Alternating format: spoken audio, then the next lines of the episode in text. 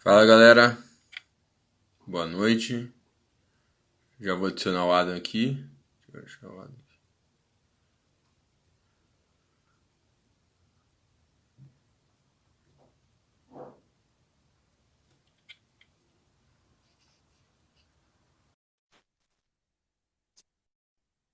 Amor, vê se meu e-book tá, tá lá, o amarelo. Boa noite, irmão. Boa noite, Como é que você beleza? tá? Bem. Tô com frio. Eu também. Todos nós. Vai nevar aqui, eu acho. Então, cara, não sei. Acho que.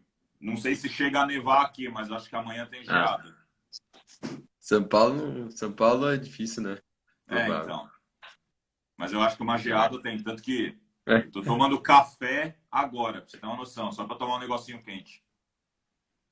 É. É. E como é que tá E as aí? coisas aí? Também tá. Já Semana- no fim de semana também, né? Vou.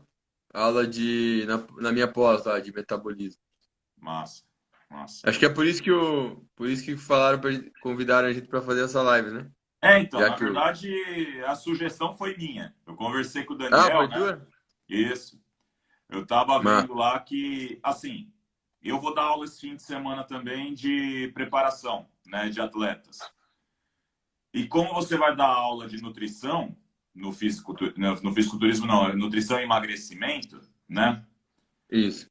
Eu havia pensado da gente fazer uma, uma live, né, uma live aula, como é o novo formato agora da Uniguaçu, Ahn, até para a galera começar a conhecer um pouco mais do nosso trabalho, conhecer um pouco mais da nossa pós-graduação e tentar fazer essa interconexão entre estratégias dietéticas que podem ser utilizadas aí para para melhora de parâmetros metabólicos, melhora na saúde de forma geral e como isso pode ser é, transplantado e adaptado, por exemplo, para estratégias de alto rendimento, como no caso do fisiculturismo, né?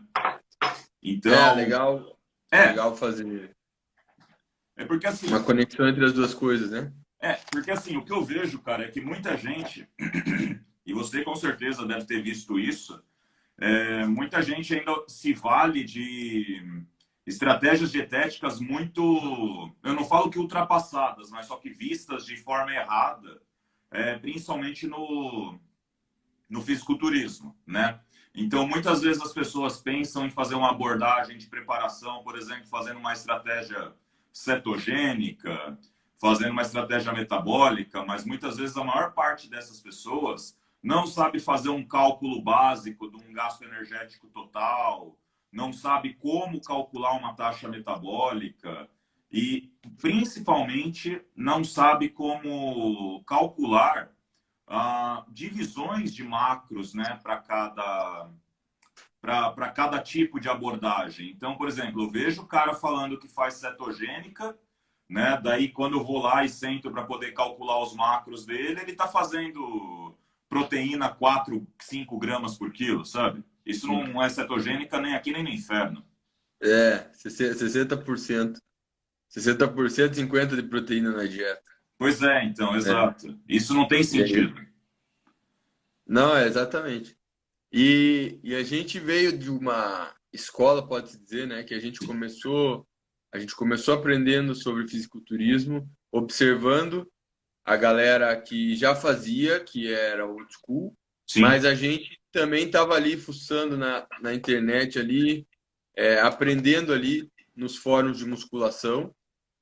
E depois a gente foi para os livros porque é o destino do cara que gosta de estudar como a gente, ser curioso, é começar a fuçar as coisas ali dentro do.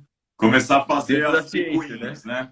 É, É. a gente demorou, acho que para se tocar ali que fala, porra, vamos ver o que, que vamos ver o que, que os livros de, de nutrição, de fisiologia, de, de farmacologia dizem, né? A gente levou um certo tempo, mas a hora que a gente despertou também, a gente acabou virando referência no assunto. Deslanchando, exato.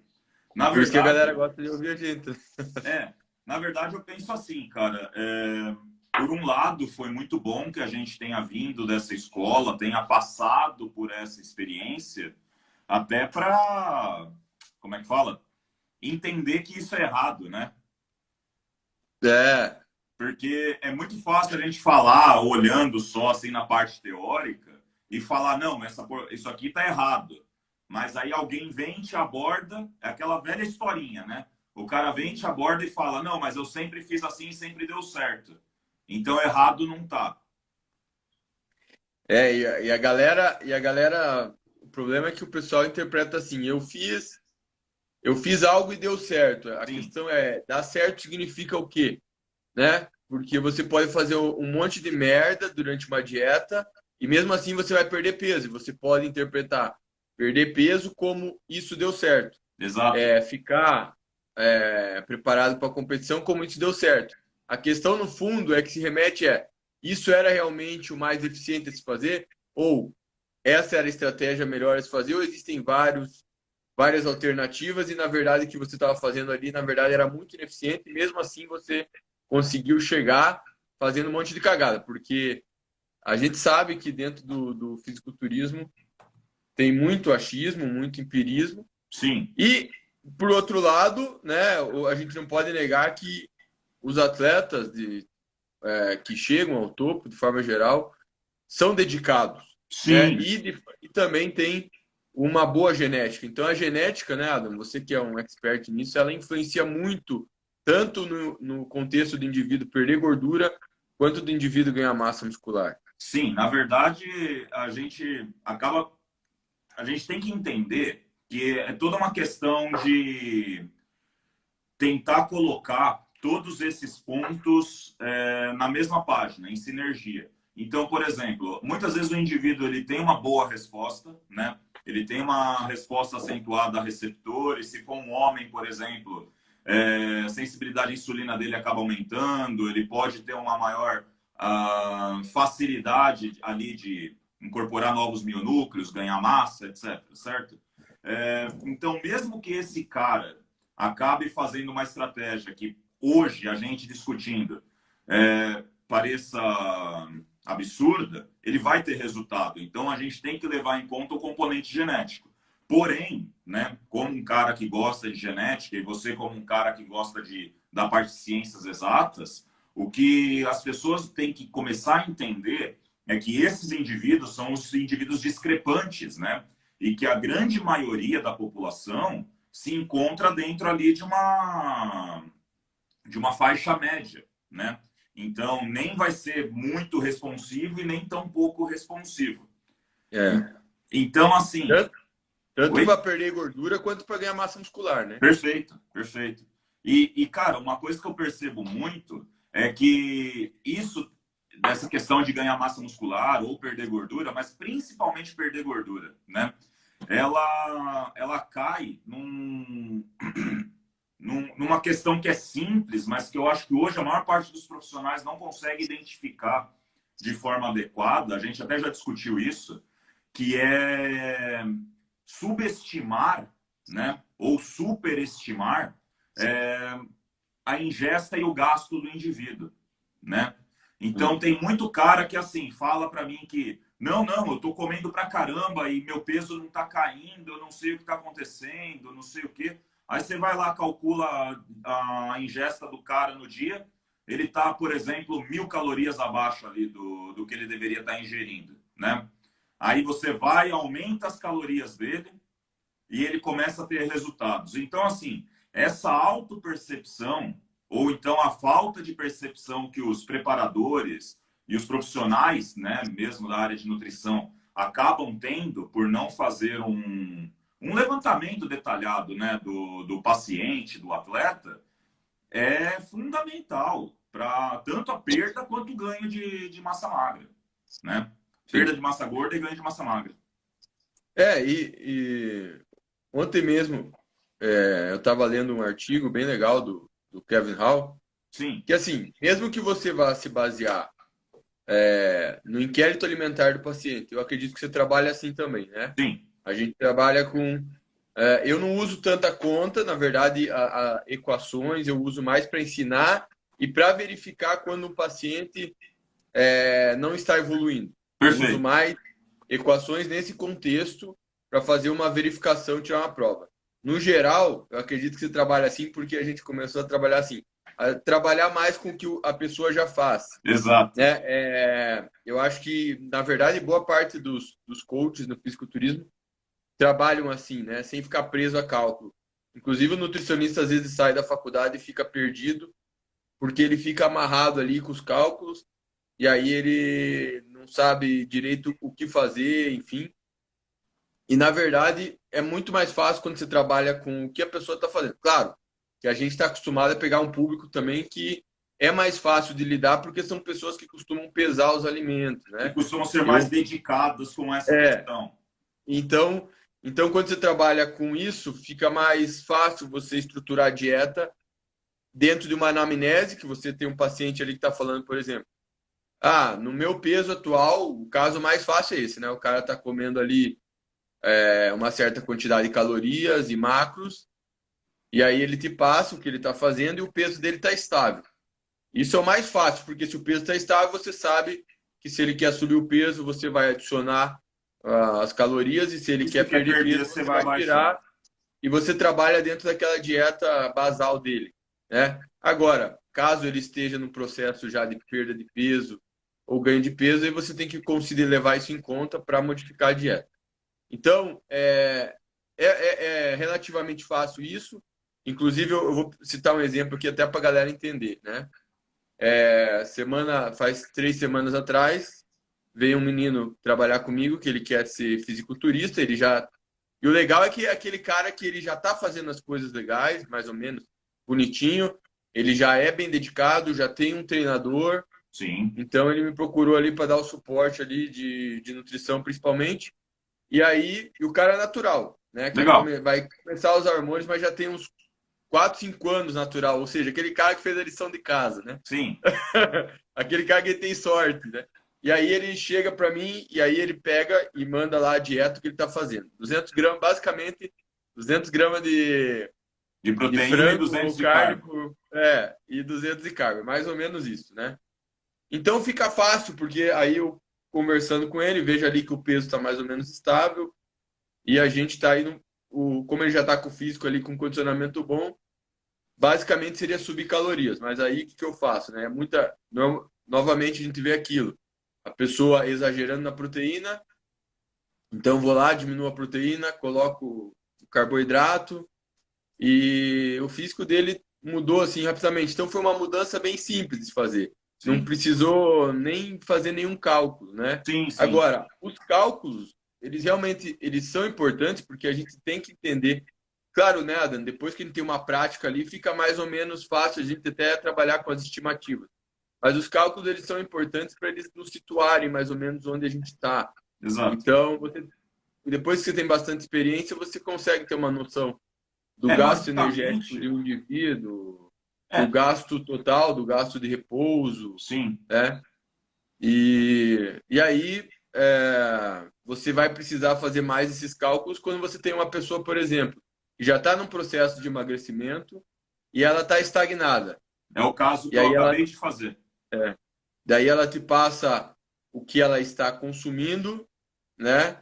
E aí você faz a conta para verificar se aquilo está batendo. Normalmente não está batendo justamente porque a gente tem é, as pessoas elas costumam é, subestimar o que elas ingerem. Sim. E não é porque é uma mentira, o cara fala assim, ah, todo gordo é mentiroso. Não é só o obeso isso, né? Essa, esse, essa subestimar, a subestimativa da, da ingestão calórica é algo relativamente comum. Então, as pessoas costumam relatar ali, os estudos mostram que em mais ou menos uma faixa de 20%. Em obesos, é comum ter é, as pessoas, os indivíduos subestimarem até 50%, ou seja, o cara acha que está comendo mil, 1.500 calorias e na verdade está comendo lá perto dos 3 mil. Sim. E não é porque o cara é mentiroso, sacana, é, não, é porque não tem a percepção dele. É. Exato. Na verdade, eu vejo que isso também não é, não é uma. Agora puxando né, para a parte do, do bodybuilding. isso não é uma questão que a gente vê só com a pessoa comum, que nem o que eu falei que eu acabei de montar um planejamento. Atleta já, indivíduo experiente, tudo. É, me procurou para poder fazer o trabalho, já é uma pessoa que eu conheço, né? Admiro bastante. E o que, que eu observei? Eu falei, tá, mas você já está fazendo esse programa há quanto tempo? Ele falou, não, já estou nessa, nessa dieta há mais ou menos umas quatro semanas. O peso está estável, vai ter campeonatos daqui a uma média de 12 semanas e parou de cair eu tô meio estagnado. Aí tudo bem. Aí foi exatamente isso que a gente falou. Eu parti daquilo que ele está fazendo, né? Deu ali um total mais ou menos diário ali de uns 2.300 calorias, né? Só que daí eu falei, tá bom, ele está consumindo 2.300 calorias. Por que que esse peso então está estagnado, não tá e ao contrário, ele fica cada vez cortando mais e não está respondendo? Aí Quanto, quantos quilos ele pesa? Oi? Quantos quilos ele pesa? Quantos quilos ele pesa? Ele pesa 86. Ah, sim. Ele pesa 86. Então, é, beleza. O gasto dos 3 com mil, os né, cálculos. Oi? O gasto dele deve passar passa dos 3 mil, provavelmente. Exato. Então, justamente. Daí, quando a gente fez, eu fiz as contas aqui, eu gosto sempre de fazer assim, Dudu. É, eu faço o Harris Benedict, porque é uma planilha que eu já trabalho aqui tranquilo, é só uhum. para poder ter uma base, até porque o feeling que a gente acaba desenvolvendo depois é até mais importante, que nem você falou. Os cálculos sim, sim. no início são importantes, mas só que depois o, a proximidade facilita. E aí eu gosto de comparar com a equação lá de Tinsley, que eu aprendi com você, sim. E de Cunningham também, certo? Isso, isso. Cara, as três. As três mostram que ele estava com um déficit muito grande, cara, em torno de 800, quase mil calorias. Ou seja, primeira coisa que eu fiz aqui foi falar para ele: vamos comer. Então, uh, uma leve, um leve aumento ali na, nas calorias. Eu, e, de novo, superestimativa, é, superestimativa de carbo, superestimativa de gordura e subestimativa de proteína. Proteína estava batendo quase 3 gramas, né? Se eu não estou enganado, estava 2,9, alguma coisa assim. Gordura estava 0,3. Nossa. Pois é, então, assim, por mais que, vai, a gente pode até extrapolar, falar que indivíduos hormonizados têm uma, um requerimento de, de injeção de gorduras menor, porque não está tendo biossíntese de hormônios sexuais, etc., né? Tudo bem, mas trabalhar com uma, uma faixa, pelo menos assim, eu gosto um pouquinho de números, mas trabalhar com uma faixa de gordura menor do que 0,5 grama por proteína, eu já. Por proteína não, por quilo, perdão, eu já considero contraprodutivo. Até, até pela palatabilidade da dieta no geral, né? Exatamente. Porque senão você fica com aquela comida muito seca, né? Basicamente vira, vira arroz, papa com peito de frango. E só. É. Sim. E, e, isso da proteína é normal porque eh, a gente sabe que a galera tem na cabeça que acha que só tem que contar a fonte de proteína animal, né? Sim, sim, sim. Acaba deixando cara... de lado proteínas, por exemplo. Cara, assim, eu não sei você, mas só que eu tenho alguns alimentos de preferência. Porque eu acho sim. que. Não, é que, sabe, eu acho que deixa a dieta do cara muito mais feliz. E ele fica eu acho mais aderente. Isso aí, ó, isso é um viés de, de qualquer nutricionista, por exemplo, né? O cara já é enviesado, porque você tem aqueles alimentos que você acha que é estratégico, que encaixa bem na alimentação, e aí acaba que você costuma trabalhar com eles com bastante frequência. Sim. Então, eu, por exemplo, na minha dieta é muito claro que a gente, por mais que você respeite ali as preferências do paciente, né? E eu busco respeitar sempre isso, Sim. Vai ter alimentos ali que vão encaixar facilmente, né? Tipo, é normal na minha dieta ver iogurte, abacaxi, arroz, feijão. arroz, feijão, feijão. Exato. É, é. Eu gosto de encaixar muito, cara, iogurte, granola, é... como é que fala? Pãozinho, pão integral, né? Não, esses, não pão integral vagabundo, essas coisas, mas um pãozinho integral de uma qualidade um pouco melhor você vai observar, cara, ele tem um teor de proteínas até que um pouquinho mais alto. Dá para poder sim, fazer sim. ali uma refeição mais gostosa, por exemplo, um lanchinho da tarde, né? Que nem você faz aí de vez em quando. Pão, leite, whey e por aí vai. é. Você entendeu? Então, assim, uma coisa que eu achei uma coisa que eu acho legal é trabalhar justamente com esses alimentos que são mais palatáveis e acabam deixando a dieta mais é, mais fácil né, de ser seguida. Porque o que eu tenho observado muito, Dudu, eu não sei você, antigamente, né, acho que até por conta da inexperiência, tudo, você deve ter passado por isso. A gente costumava fazer planejamentos alimentares muito mais restritos, né? Meio é... casinha fechada. Então era muito pouca tipo... variedade. Oi? Pouca variedade, né? Pouca variedade, exato, né? É, e o que eu percebi foi que justamente isso aumentava a busca né, do, do, do atleta, do paciente que fosse, pela tal da refeição livre. Né? Uhum. Hoje, o que eu observo é que com esses planejamentos muito mais variados, a busca pela refeição ela diminui bastante. Então, muitas vezes o cara ele consegue seguir duas, três semanas de planejamento direto, sem a necessidade de fazer uma refeição livre, né? E nem Sim. recarga, vamos dizer assim. Isso dá muito mais margem para a gente poder sentar com ele e falar, olha, Faz três semanas que você não faz esse tipo de, de, de, de, de estratégia, vamos dizer assim, né? Vamos usar a refeição livre como uma estratégia, né? Você mesmo gosta de trabalhar com essa ideia de, por exemplo, dar um choque de leptina no indivíduo, né? Um aumento Sim. muito drástico ali na, na, na ingesta calórica.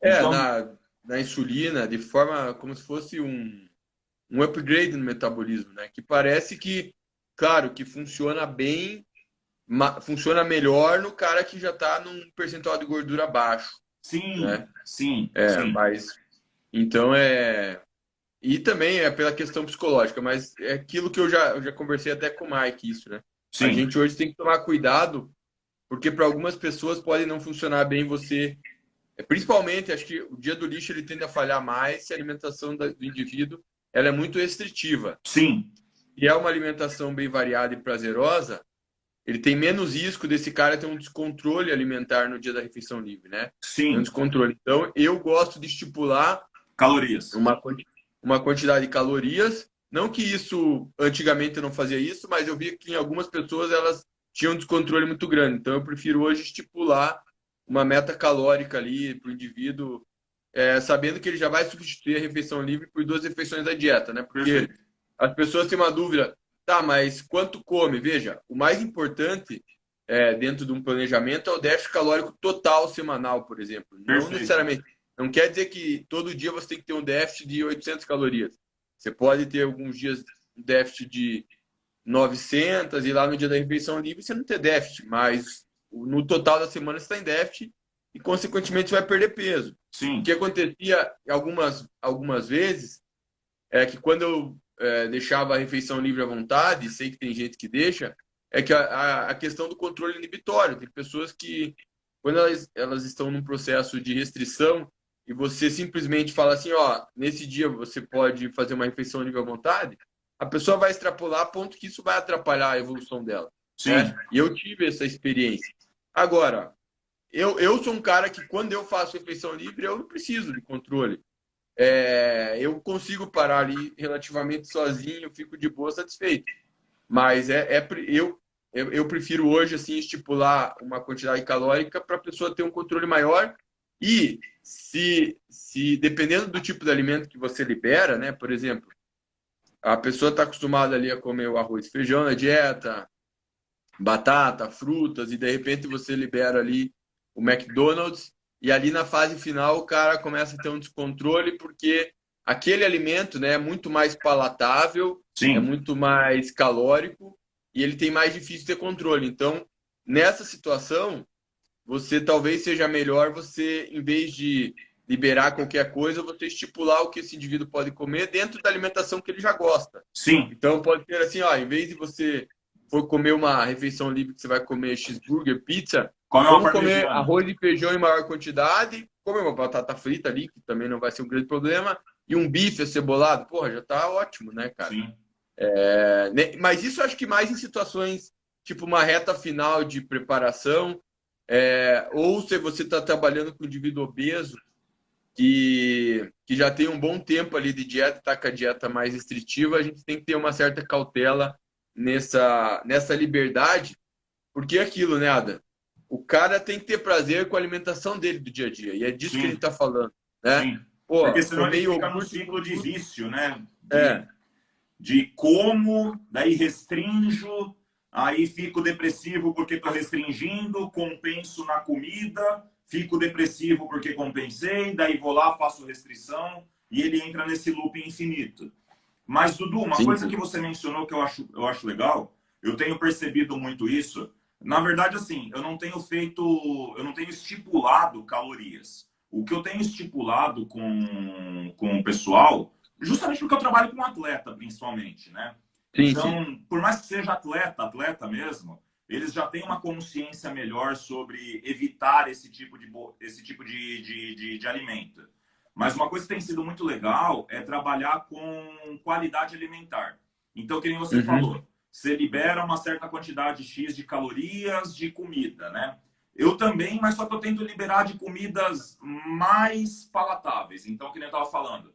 É... Não, eu também. No geral, é mais palatável. É, eu, eu só em situações mais específicas que eu percebo que a pessoa está tendo dificuldade de controlar. Sim. Porque a gente sabe também que esses refeed às vezes aumenta a fome do cara, né? Sim, sim. Ainda mais na reta final. E aí, e aí nessas situações específicas, é, é melhor, às vezes, a gente não liberar qualquer coisa muito doce e tal. Que, não, que ao contrário. Então, justamente, é. eu tenho liberado, sabe o quê? Por exemplo, é, vai, vamos falar em pratos, né? Eu tenho liberado arroz com vaca atolada, é, bife à parmegiana, às vezes uma boa macarronada, né? Com a bolonhesa, não, né? Então, assim, é, bom, mas é isso que eu tô querendo dizer. Essa qualidade alimentar é, eu acho que ela automaticamente ela limita a ingestão de calorias na refeição livre, porque vamos combinar, que nem você falou, o cara ele tá com, ele vai lá e come, vai no McDonald's, ele come um Big Mac,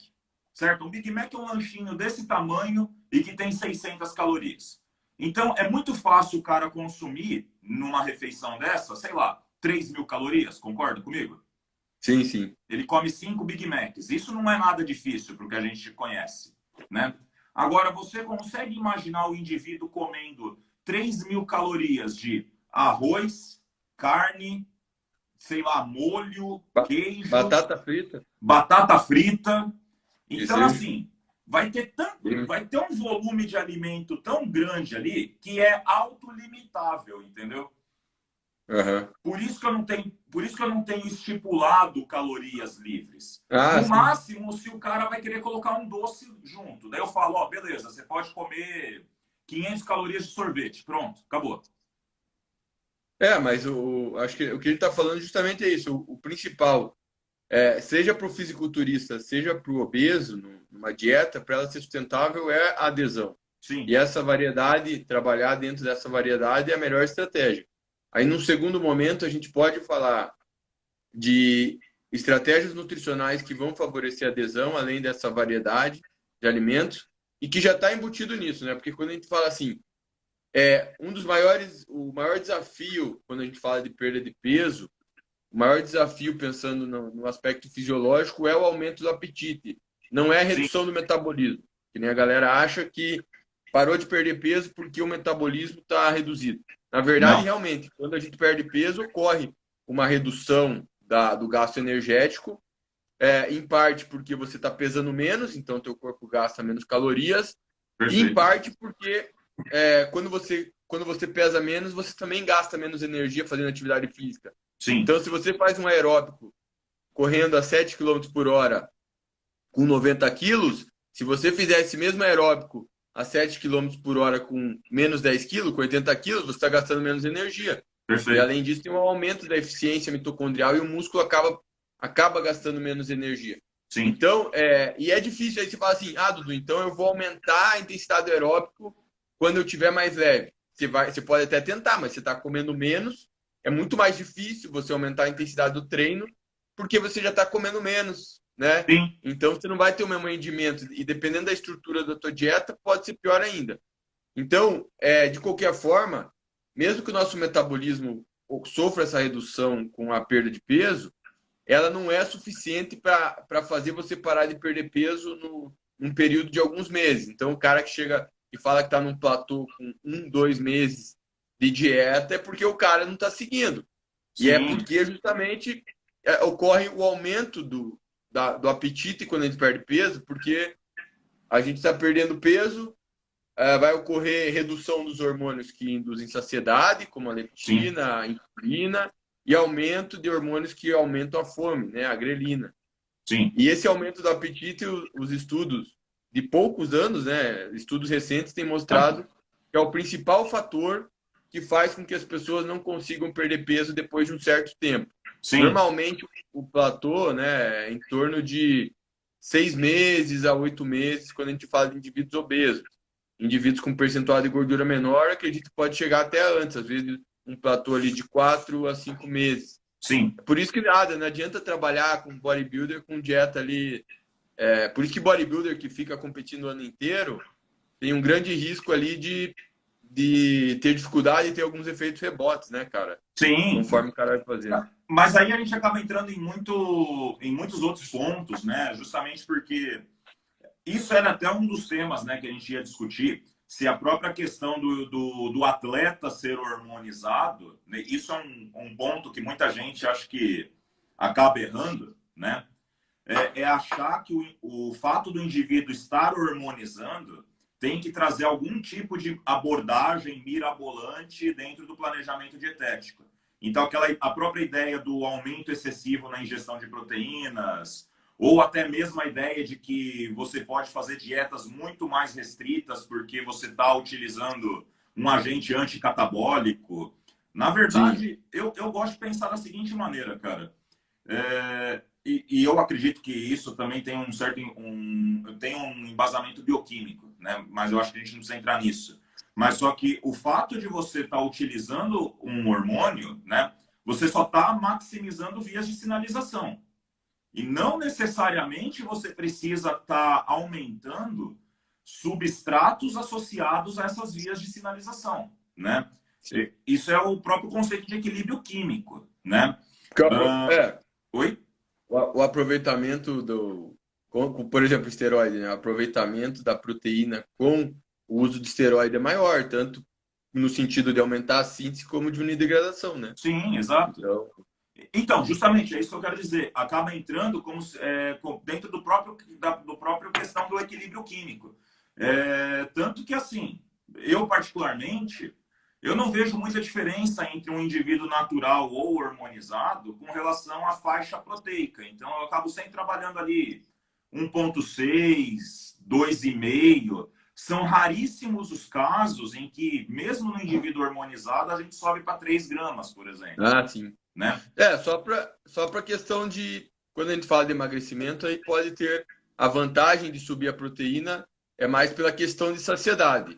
Mas Sim. não quer dizer que o cara fala assim, ah, então comer 4, 5, 4 gramas por quilo vai ser melhor para a saciedade do que comer 3 gramas. Não quer dizer Sim. isso, né? A gente tem um, uma limitação para isso. Acho que um ponto importante também deixar claro aqui, ó, é se você pegar o indivíduo obeso, Sim. Ele tem um risco menor de perder massa muscular porque a própria gordura corporal tem um efeito ela é utilizada como fonte de energia. Sim. Então, quando a gente trata de, de perda de peso, obviamente, se você trabalha com indivíduo obeso, você pode ser mais ousado no déficit Sim. calórico, porque principalmente se o cara faz musculação, ele tem um risco menor de perder massa muscular do que o indivíduo que não é obeso. Sim. Agora, e aí, com o uso de esteroide, a gente também tem essa vantagem de poder trabalhar com déficit calórico maior.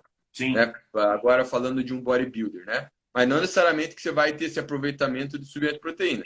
É fato que é uma estratégia muito importante quando se fala de perda de peso, aumentar a proteína, né? É, e aí a gente está falando de, é, em vez de considerar um grama por quilo, trabalhar acima de dois até na faixa de três. Eu acho que você também concorda que é, essa Sim. faixa de 2 a 3 gramas por quilo, de repente até 3,5 num, num período curto ali na mais para frente, na reta final, pode, pode eu, ser legal. Mas... Eu vou te falar que assim, que nem eu te falei, são casos mais raros. Mas, por exemplo, eu é. já tive. Já tive assim alguns. Eu tenho um atleta natural, inclusive, né?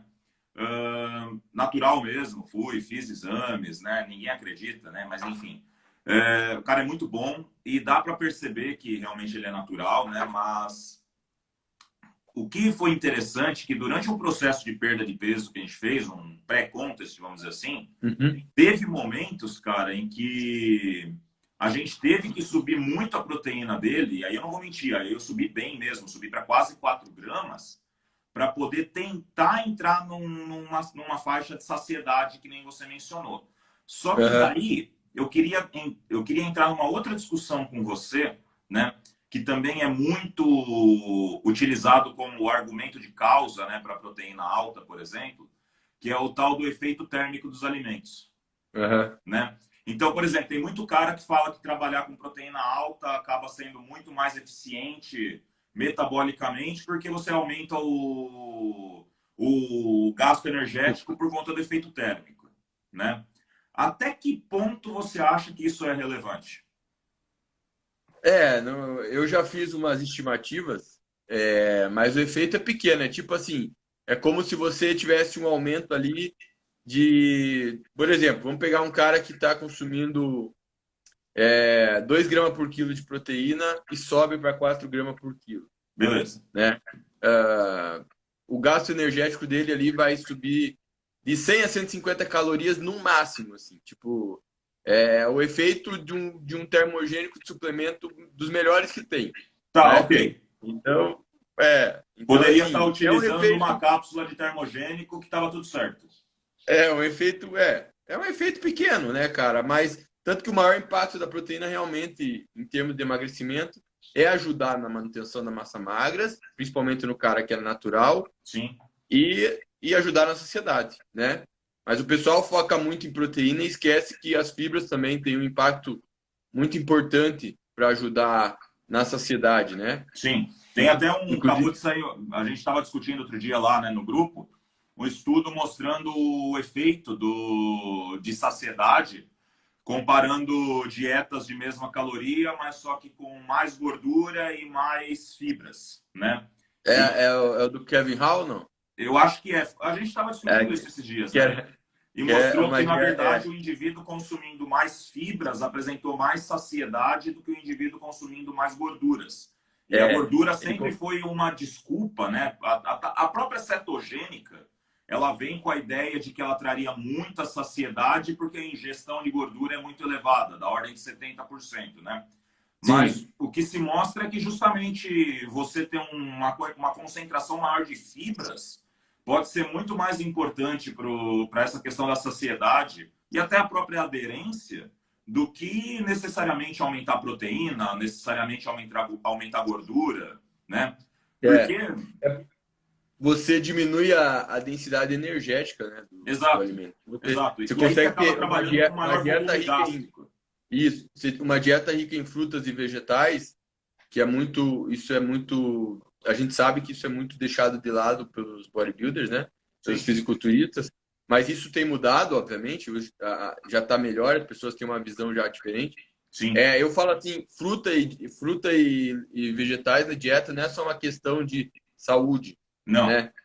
É uma questão de estratégia mesmo. Realmente você tem um, é, um aproveitamento melhor de você ter micronutrientes, de ter fitoquímicos e você ainda isso ainda te ajuda na questão da saciedade e metabolicamente, porque isso tem uma influência, normalmente uma influência positiva sobre a microbiota, e a gente sabe que gente, cada vez mais a gente tem noção que a microbiota tem um impacto direto é, positivo no nosso metabolismo, né? Inclusive influenciando sensibilidade à insulina, perda de peso. Sim. Então, na verdade, até alguns produtos, né, do metabolismo microbiano, eles estão sendo associados com melhora de alguns quadros patológicos, como por exemplo esteatose, é, próprios casos de pancreatites, ou até mesmo a própria questão de, de, um, de um diabetes, né?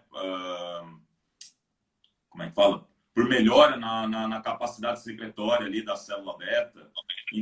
Então, hoje, eu acredito que isso também é uma coisa muito importante da gente abordar, Dudu, né? principalmente nessa questão de nutrição, que é o impacto né, desse, desse marketing excessivo em cima desses em cima desse, dessas questões. Então, por exemplo, o microbiota tem um impacto importante na, na saúde, no metabolismo, etc. Isso se tornou basicamente então uma hype de marketing e venda de empresas, né? E gigantes, vamos dizer assim. É, então, hoje é muito comum a gente observar prescrição de probióticos, né? Muitas vezes em situações que são completamente desnecessárias. Como que Na você maioria, avalia né, isso? Não, é isso, isso é bem, é bem, é bem isso que você falou, né? O cara tá pensando, por exemplo, ele escuta falar em microbiota e tal, em probiótico, e ele já quer suplementar, só que ele esquece que o mais importante ali para a microbiota realmente é a alimentação dele, né? Sim. E a gente não tem é, um embasamento ali para dizer que tipo de microbiota é, que tipo de microbiota é o melhor para ele, porque a gente nem sabe como que é a microbiota desse indivíduo, né? Perfeito. É, para fazer um exame disso, sei lá, é, não. é muito caro, enfim. É... E, e, e, não só isso, tipo, se a gente fosse realmente fazer, pô, é quase impossível você fazer o, o microbioma, né? Eu estava discutindo com o Alexson, cara, você detalhar o microbioma de cada pessoa é, é, é uma tarefa, assim, extremamente hard, né? Além de ser cara. E não é o tipo de, de coisa que você vai fazer, sei lá, num laboratório qualquer da vida, entende? Então, assim, é, eu vejo, às vezes, até como negativo o uso dessa, desses suplementos que contém aí probióticos, é, prebióticos, às vezes simbióticos, sendo que na própria, no próprio planejamento alimentar do indivíduo ele consegue trazer isso, né? E muitas vezes a gente, e como você disse, a gente não tem conhecimento do. Como é que fala? Do, da composição da microbiota do cara. Aí você está lá suplementando ele com sei lá qual cepa aí, que na verdade para ele não vai ser tão, tão benéfica, né? Sim. Viu, Adam? Acho que uma coisa legal para gente falar aqui também. Sim. Aproveitando que é a tua área, Mano. a galera sempre pergunta, certamente você deve receber muita pergunta é, sobre o uso de termogênicos, drogas termogênicas. Não estamos falando de cafeína aqui, não estamos falando de chá verde. Não, estamos falando de, droga, de clenbuterol, de T3, enfim. Essas, esse tipo de fármaco é muito utilizado dentro do contexto do, do fisiculturismo. Sim. E tanto eu como você, nós achamos válidos o uso. Mas quando se trata de emagrecimento, a gente sabe que não é uma boa ideia e, esses, e esse tipo de fármaco nem é utilizado com a finalidade. Não. Os fármacos utilizados no, no, tratamento da obesidade, normalmente eles trabalham inibindo o apetite e reduz, reduzindo a ingestão calórica e não afetando o gasto energético. Né? Até porque afetar o gasto energético é algo que pode trazer é, certas consequências problemáticas, né? afetando o sistema cardiovascular. Sim. E no fisiculturismo é, é comum, e mesmo que os atletas não saibam, acho que um dos motivos que a gente acha válido é justamente que a gente sabe que o efeito é temporário.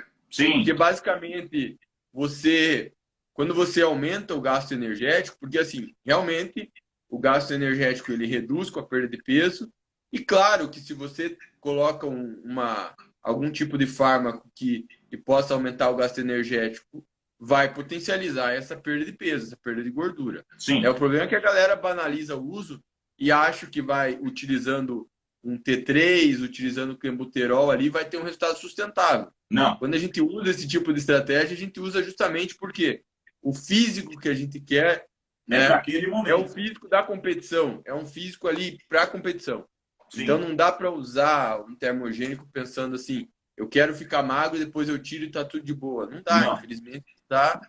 E inclusive o hormônio tiroidiano já foi utilizado para tratamento de obesidade e viram que era cagada, não estava certo. Né? Sim, sim. Tanto que teve caso de tireotoxicose e justamente por isso que o T3 foi descontinuado e hoje a gente encontra aí na, é, no, no, comércio né, somente a apresentação na forma do T4, né? até porque o risco de toxicidade com T4 é muito reduzido. Uhum. Mas aí, Dudu, tem um ponto que a gente tem que detalhar. Então, que nem, como você mesmo falou, já que a gente vai falar de droga, vamos falar de droga mesmo. Não vamos falar de cafeína, sinefrina, citrus, não sei o quê. Cafeína é um bom estimulante, né? É, é eu tava tomando café até agora. Mas enfim, o, o ponto é o seguinte: se a gente for pensar então nessas drogas que atuam principalmente na inibição da fome, que são utilizadas inclusive no tratamento da obesidade, a maior parte delas elas têm um, um esqueleto comum que é o chamado de beta-fenilotilamina, né? Que é a base de síntese de basicamente todos os, os derivados anfetamínicos que a gente tem. Então, fentermina, mefentermina, é, anfetamina, é, Femproporex, que inclusive foi utilizado para obesidade, né? Uhum. Todos eles têm como mecanismo de ação básico aumentar a atividade noradrenérgica no sistema nervoso. Sibutramina também, né? Sibutramina também, sibutramina também. É que na verdade a sibutramina ela tem ela tem outros mecanismos de ação também, que a gente já pode chegar lá. Mas basicamente esses esses anfetamínicos, eles atuam é, aumentando a atividade noradrenérgica e, por consequência, diminuindo ali a, a concentração de transmissores orexígenos e aumentando a de anorexígenos, certo? Uhum. Porém, devido à sua estrutura molecular, né, esse, esses compostos eles também conseguem ativar o receptor beta-adrenérgico periférico.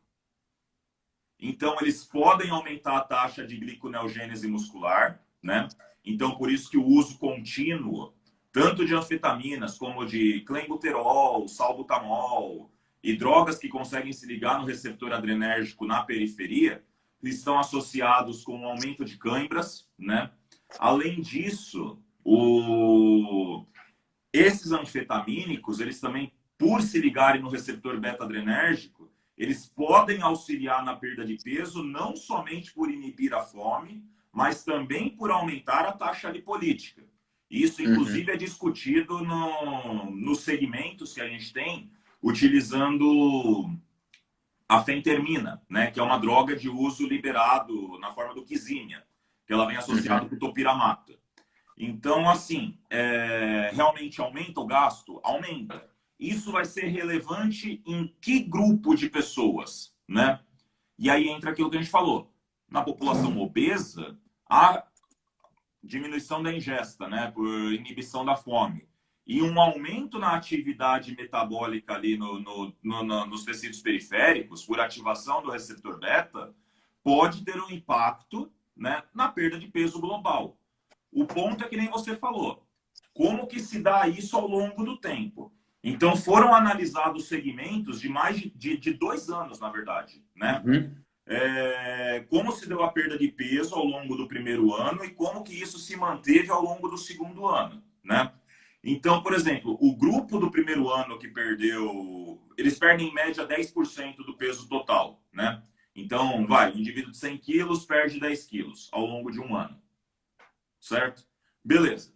É, a perda ocorreu em torno dessa faixa de 10% e a manutenção foi também nessa faixa, utilizando a mesma quantidade de droga. Quando você reduz a quantidade de droga e não tem mudança de hábitos de vida, você tem o quê?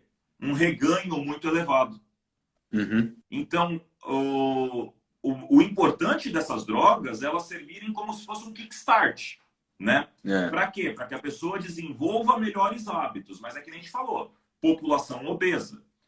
Um e, é, e é uso longo prazo, né, cara? Exato, exato. Não é, não é que nem tem muito picareta que passa, o cara passa sibutramina para o cara usar dois meses, o junto com T3, para o cara emagrecer ali 10 quilos, ele postar na internet e ganhar mais paciente, né? Não é sim, isso. Sim, é, é o, o, uso é feito no longo prazo, né? É, na verdade, eu não estou pensando nem nesse tipo é o... de questão. É. Eu estou pensando num segmento realmente terapêutico, né? Bem elaborado, não a picaretice. não, é sério, cara, é sério. É, tipo não, assim... é que a galera acha que medicamento para obesidade é isso, cara, usar dois meses, usar para perder peso. Usar dois meses e tá tranquilo, não é não, essa a ideia. Exato. Mas aí a mesma ideia de quem acha que vai ter que utilizar um estanozolol para poder ir para praia. Que também vai é. usar dois meses e, tá, e acabou. Exato. Você entende? Então, assim, é, é sustentável o uso disso, contanto que você tenha mudança de hábitos. Agora, quando você já tem um bodybuilder, você já tem um atleta que já tem esses bons hábitos, utilizar inibidores de apetite, cara, me desculpa, na minha opinião, é a pior burrice que pode acontecer. Por quê? É. Porra, o cara é um atleta.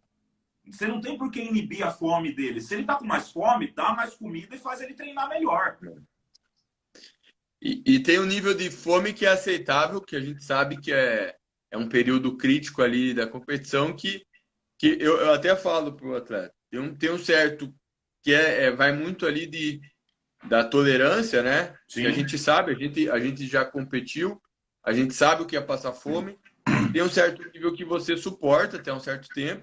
Sim. Mas tem algum momento que pode isso pode ser insuportável e aí realmente é, é chega um momento que não dá mais para segmento de dieta. Mas é questão também do feeling. E, claro, hoje como a gente entende bastante de, de nutrição, a gente tem essa noção. Eu já tive situações que eu falei para o atleta é, pelo tempo que ele já estava em preparação, que já tinha ah, sete, seis, sete meses, e estava muito difícil seguir a dieta e faltava pouco campeonato. Eu falei, cara, se você parar agora, não tem problema. Eu entendo, porque eu sei que você está no limite. O cara já tinha se preparado com coach, Sim. tinha tomado muita efedrina e tal. E eu já tive rebote de efedrina, é foda. Cara. Horrível. O cara fica pensando em comida o dia inteiro. Sim. Então, esse é um problema. A gente vê um problema de quando você tem a droga inibidora do apetite e você, a hora que aquilo ali começar a bater um rebote, vai ser muito difícil tentar. Então, é bom, se tiver que lidar com a fome, que seja só com a fome da dieta.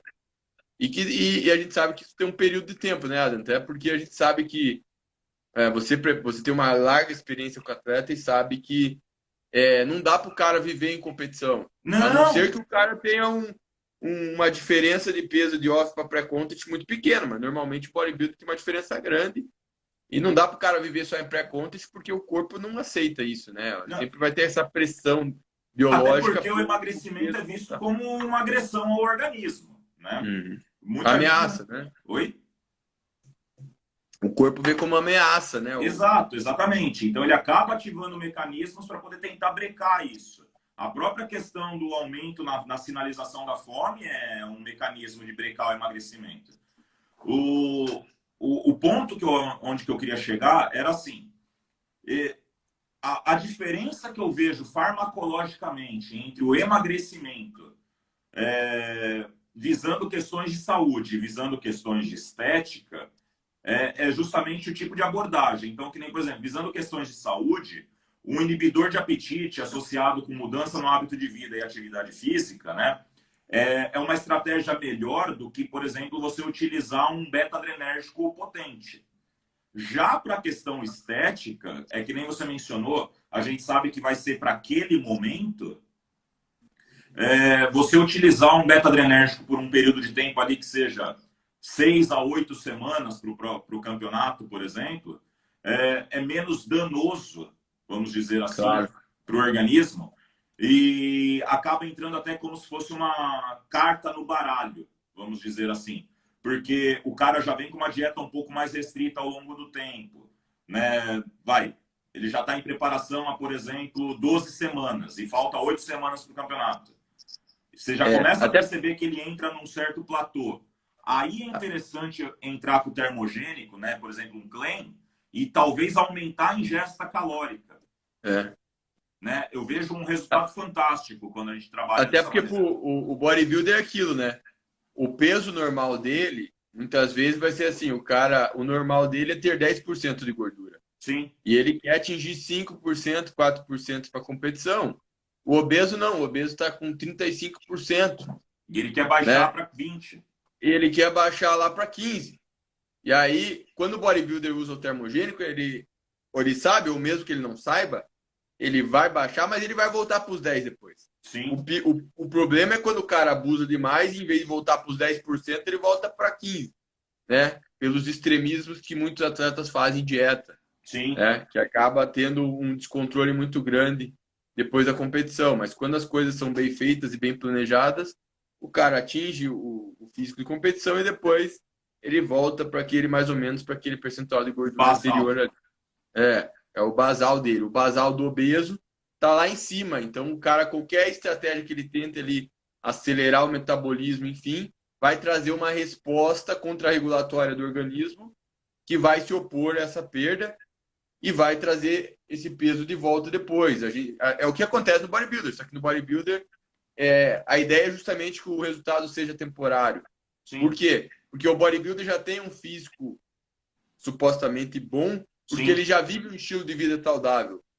O obeso, se ele viver esse estilo de vida saudável, certamente essa é a melhor estratégia para ele conseguir ter um físico de um indivíduo eutrófico ou, quem sabe, até um físico atlético. Né? Sim, a gente sabe que as principais estratégias quando se fala de emagrecimento não é nenhuma dieta mágica, é a mudança de estilo de vida. É Sim. o cara se tornar mais ativo, é o cara se, se é, alimentar consistência. Né? consistência na alimentação, ou seja, é imitar o que o cara fitness faz, né? Mas sem necessariamente o extremismo de uma dieta bitolada. Você sabe que um negócio interessante, né, cara, trazendo um pouquinho, puxando para essa parte prática que a gente gosta, né?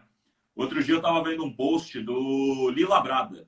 Não sei se acompanha ele, mas ah, assim, o pessoal conhece o Lila Brada, acho que ele está com quase 60 anos já, e um vídeo dele fazendo agachamento com as pernas bem fibradas, tudo. Assim, independente da parte de ergogênicos, né, o que me chamou a atenção foi o que ele mencionou. Ele falou: hoje em dia, eu não tenho mais uma dieta calculada.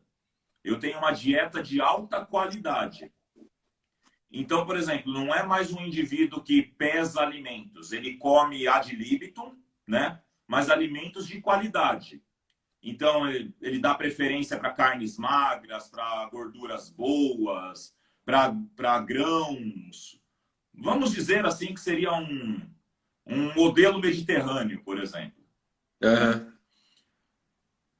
Eu vejo isso com muito bons olhos, por quê? Porque eu observo que quando às vezes eu deixo o atleta mais solto, né, dentro de um planejamento, e falo para ele simplesmente coma limpo, mas coma livre, é muito difícil de observar ganho de massa gorda no período, cara independente do cálculo calórico.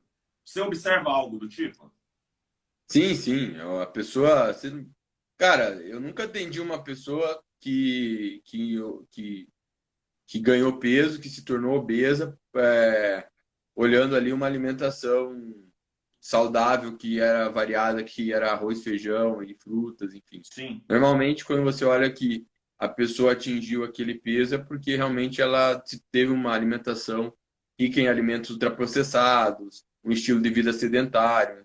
E a obesidade está associada com isso, né? Sim. Uma redução de gasto energético e, e um estilo de e, e hábitos alimentares não saudáveis, consumo de muito fast food, produtos industrializados, né? Perfeito. Cara, a pessoa, então quando a gente vê um, uma postagem de um, de um profissional ou de um picareta, bom, às vezes é, é, acaba sendo a mesma coisa do cara falando que fruta engorda é. É ridículo. Nossa, é, é ridículo, né? É uma piada. É, não, é o cúmulo então, do absurdo. É o cúmulo do é. absurdo é. porque você para para pensar e se for colocar até como um, vai, uma coisa mais simplista, né? Eu fico imaginando, cara, eu falar para minha avó que comer fruta dá, vai dar problema no fígado, no rim, coisas do tipo. É capaz que ela me bata né? né? Então, sim, sim. É, é, eu acho muito, eu acho muito. Às vezes, Dudu, sabe o que, que eu penso, cara? Que esse tipo de pessoa faz esse tipo de, de afirmação apenas para poder tentar ganhar mais ibope. A verdade é essa. Claro. Porque é difícil você crer que exista realmente alguém que acredite que vai ter prejuízo na saúde por comer alface. Porra. Comer abacaxi. É, comer, comer abacaxi. um quilo. Comer banana porque o índice glicêmico é alto e vai dar pico de insulina. Vai pro inferno. é. Bom. É, até porque, porra, cara, é aquilo, né? A gente tem. A gente tem. Se a gente pega estudos. Inclusive tem estudo que. Teve um estudo que os caras fizeram justamente o quê? Falaram pros caras, ó, vocês, vocês só vão comer fruta e vão comer umas castanhas e nozes para bater proteína, proteína e gordura, e mas o resto da dieta é fruta à vontade. Para ver o que acontecia. Se por acaso os caras. Ninguém engordou, na verdade. O peso até caiu um pouco e melhorou o perfil metabólico dos caras. Sim. Comendo fruta à vontade. dava umas 20 porções de frutas lá por dia. Teve um estudo que os caras fizeram isso, né? E eu achava que não tinha, e os caras fizeram. E na verdade até tem estudos mostrando que normalmente quando as pessoas aumentam o consumo de frutas, os estudos observacionais mostram que as pessoas que comem mais frutas ganham menos peso no longo prazo, ou seja, por isso que fala que fruta tem um efeito anti-obesidade, né? Interessante. É, é. Na verdade, fruta, na verdade eu, eu falo quanto mais fruta a pessoa comer, menos ela vai comer é, alimentos mais calóricos, né? Sim. Então, às vezes, você fala assim, por uma estratégia simples, né? Aquela pessoa que fala, ah, eu morro de vontade todo dia de comer um doce, então beleza. Então, Come meio, comer... meio a melancia. 300 gramas de abacaxi, depois você, você pode comer um pedaço do seu docinho. O cara já não vai ter mais a mesma vontade aquele né? Não. E claro, a gente sabe meia, que tem aquela... Meia melancia pro cara. Vamos ver se ele consegue comer alguma coisa depois. É, principalmente a gente sabe que tem o lado genético da coisa. Eu, por exemplo, eu como doce todo dia, mas por outro lado, por outro lado, eu, eu sou um cara que mantém, mantenho bem ativo e tenho um metabolismo favorável. Você também, a gente pode se dar o luxo de ter essa liberdade, mas tem pessoas que sabe que, que tem que tomar mais cuidado porque elas têm menos controle sobre o que elas comem, né? Acabam passando facilmente e, e aí começam doce e acaba comendo dois, enfim. Isso tem Sim. muito a ver com o controle que você tem sobre a alimentação e também sobre a questão de, de facilidade que você tem ou não de oxidar gordura. Um ponto importante, né? Só para a gente poder finalizar. O legal é que o Instagram gostou, né? A gente passou de uma hora e foda-se, né? Mas é, um ponto importante para a gente poder até finalizando isso é a questão do, do descontrole alimentar em associação com o uso de hormônios, né? Isso é. foi um ponto que a gente discutiu bastante na, na última aula né, da, da pós-graduação com o Michael, uh, sobre mecanismos neuroendócrinos associados à fome né, e descontrole né, da, dietético e como alguns hormônios, esteroides, poderiam estar colaborando com isso. Então, por exemplo, é, a gente sabe que tem aí uma série de hormônios que tem influência em neurotransmissores, então, claramente, nandrolona, trembolona, boldenona, né? Hoje, tem até estudo mostrando a influência de stanozolol. Um, assim, o que, quanto, parece que quanto mais a gente procura, né, mais a gente acha e observa que todos os hormônios esteroides eles vão ter um, algum impacto no sistema nervoso maior ou menor, correto? Uhum. É, o que, que eu observo, cara? É, é muito comum a gente observar maior grau de descontrole alimentar quando a gente tem associação ali com, por exemplo, trembo e boldenona. Né? Eu não sei se você já observou isso. Mas, por exemplo, principalmente atleta, cara, independente da restrição que você coloca nele, às vezes a dieta é até muito, muito boa, vamos dizer assim, em termos de qualidade, o déficit não é tão elevado, tem, um, tem ali uma estratégia de aderência boa, né, com alimentos bons, substituições, etc. Mas quando associados a este tipo de, de hormônios, é difícil para o indivíduo conseguir se manter, por exemplo, no controle né? É. é o cara que perguntou, o Fer Rodrigues, é a equação de Tinsley, né? Tem no meu e-book, hein? É, comprem o e-book aí. Ah, e detalhe, tá, gente? Tem um produto sendo produzido aí por nós dois. Vocês aguardem que logo menos vai sair coisa muito boa. Temos que fazer uma live para falar dele depois. É, exato. Valeu, Mas, então, só para a gente poder finalizar isso. O, o que eu observei, cara, com esse tipo de atleta é que justamente você fazer algumas trocas dentro do planejamento né, hormonal acabam trazendo muito mais benefícios do que, por exemplo, você tentar mudar o planejamento dietético. Então, o planejamento sim, dietético sim. já está muito bom, cara, e você não tem uma necessidade de manter dentro daquele protocolo, por exemplo, uma boldenona, que a gente sabe que vai ter influência em GABA, vai ter influência em, em serotonina, por exemplo, né? É, ou uma trembolona que vai ter uma influência muito, muito forte ali no sistema de recompensa, né? Então, Sim. não importa, o indivíduo continua comendo, continua comendo e ele nunca se encontra saciado, né? Na hora que você retira esse tipo de droga, e eu falo retirar, justamente porque tem muita gente que quer controlar esses colaterais com mais drogas e aí acabam tendo mais colaterais, né? Você observa uma evolução fantástica do, do atleta, né? E isso vale como aviso, né, até inclusive, para, por exemplo, tem muitos profissionais que querem acelerar o processo de emagrecimento de um paciente obeso ou sobrepeso utilizando esteroide. Sim. Né? É, isso daí muitas vezes é furada, né? Principalmente para mulher, né? Exato. Tipo, para a mulher, normalmente, dependendo do caso, aí você piora a situação, porque algumas mulheres vão ter aumentos da resistência à insulina, vão ter dificuldade ainda mais de perder gordura quando aumenta a dose de esteroide. Né? Sim, inclusive você colocou isso no seu e-book de testosterona, né? Tem uhum. alguns estudos, e inclusive eu tenho aqui também, tem alguns estudos que mostram. Não, não, não tem o seu e-book. Eu estou falando que eu tenho estudo, viado. Você não me deu o e-book. Vai Não, tem que comprar lá. Se você lançar o teu, eu vou comprar. Uhum, tá bom. Você vai comprar nada, eu vou mandar para você autografado.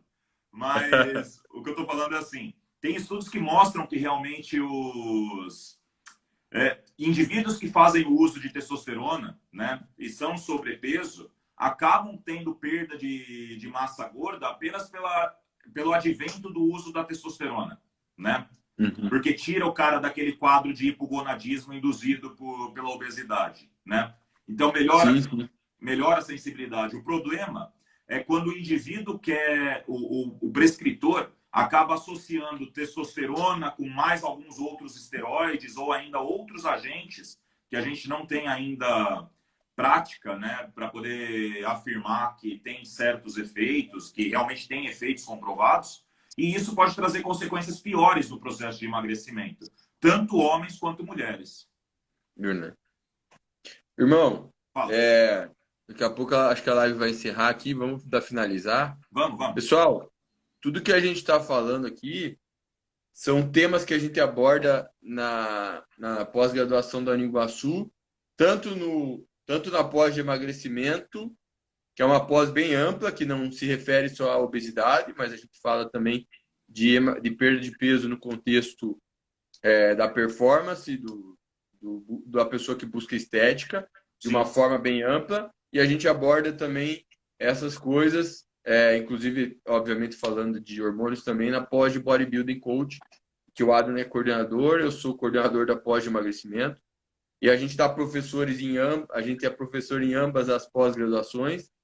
Então, se vocês quiserem conhecer um pouco, a gente tá é, essas pós estão tendo aulas online, elas a princípio eram presenciais, mas agora a gente está com aulas online. E final de semana os alunos da pós de bodybuilding e a pós de emagrecimento vão ter o privilégio de ter aula com nós, com nós dois. dois. tá certo? Sim. Então, a gente vai abordar isso lá e os alunos esperam que estejam nos assistindo aí vão ter o privilégio de ter essas informações em detalhes. Sim. E, fora isso, né, pessoal? Acompanhe o nosso trabalho aí que a gente, a gente sempre está postando bastante informação. O Adam tem um curso online. Dudu. Eu tenho, eu tenho alguns e-books, inclusive esse aqui. Esse é o melhor. de emagrecimento. então, é, Desfrute nosso material em breve a gente vai ter um, um material junto que a gente vai falar para vocês daqui um tempo que é, né? É, daqui umas duas então, semanas. É, vocês vão curtir, vocês vão curtir, sem dúvida nenhuma. Ó, tá bom? Ah, só, só para poder completar rapidinho, Dudu. É, o Pedro Rocha 2000, ele está perguntando: pessoas de outros estados conseguem fazer a pós? Sim. Hoje, nós, na pós-graduação pós da Unigasul, nós trabalhamos com aula 100% online ao vivo, né? Ao e, vivo, hein, pessoal? Ao vivo, é. exato. Tanto que nossos alunos, né, nesse fim de semana, terão a aula de, de bodybuilding coach comigo no módulo de preparação de atletas. Nós damos início por volta das 8h30, 9 horas da manhã e vamos até as 17 horas, mais ou menos, com intervalo de, de almoço, um xixi, alguma coisa mas ela é igualzinha à aula que as pessoas tinham presencial. Evidentemente que, passando esse momento de pandemia que a gente está vivendo hoje no mundo, e a vida voltando a como era antes, as aulas também voltarão a ser presenciais. Mas para quem é de outros estados, não tem acesso, ou pelo menos não tinha acesso até então, hoje consegue sim cursar a nossa pós-graduação 100% online. Se você tem interesse, então é só você entrar em contato com a Uniguaçu ou ainda acessar direto o site deles e se inscrever na pós-graduação. É isso aí, galera. É, o time da Uniguaçu lá tem uns professores excelentes, com muita teoria e prática, e a gente sempre prioriza isso, que a pessoa tenha justamente essa experiência que a gente tem, não só, não só um bom currículo, mas também seja um bom professor e tenha muita experiência prática do jeito que a gente traz aqui na live para vocês, tá? Exatamente. Obrigado por acompanharem a gente aí. Marquem a gente aí nos posts, a gente fica feliz e motivado aí quando vocês dão um feedback positivo da live. Então, ah, é. um abração, irmão. Cara, é isso. Gente, muito obrigado, valeu mesmo. Dudu, é, tem muita gente pedindo para deixar a live salva. Eu acho que vale, né, cara? Essa live foi muito boa. Vou deixar, vou deixar por algumas horas salva ali. Então tá bom. Valeu. Valeu, Valeu irmão. Valeu, é. galera. Tchau, gente. Abração. Tamo junto. Tamo junto. Saindo aqui.